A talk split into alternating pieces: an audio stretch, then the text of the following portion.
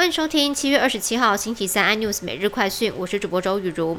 南部船厂爆发的不明感染源 BA. 点五本土个案，疑似家庭跟职场群聚是同时发生。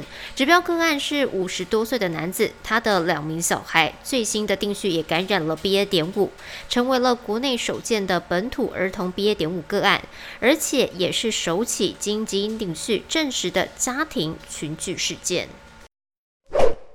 美国众议院议长佩洛西计划访台，中国国防部发言人谭克非就表示，作为美国政府三号人物，佩洛西如果访台，必然对中美两国两军的关系造成极其严重的破坏，导致台海局势进一步紧张升级。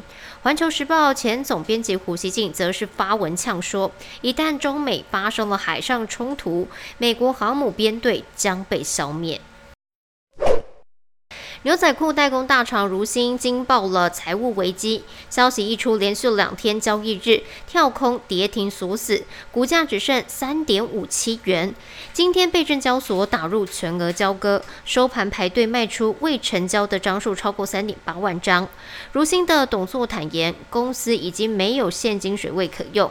国发基金投资如新十四点八八亿元，持股百分之八点八六，是大股东，成为踩雷的一大苦主。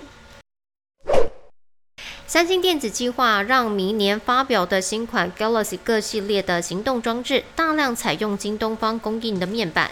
目前其实只有 Galaxy A 的系列中低阶的智慧手机采用中国制的面板。韩媒就指出了，三星电子目前在分散零组件供应商，并考虑到经济景气多变，决定从价格上争取竞争力。更多新闻内容，请锁定有线电视四十八八十八 MOD 五零四三立财经台 iNews，或上 YouTube 搜寻三立 iNews。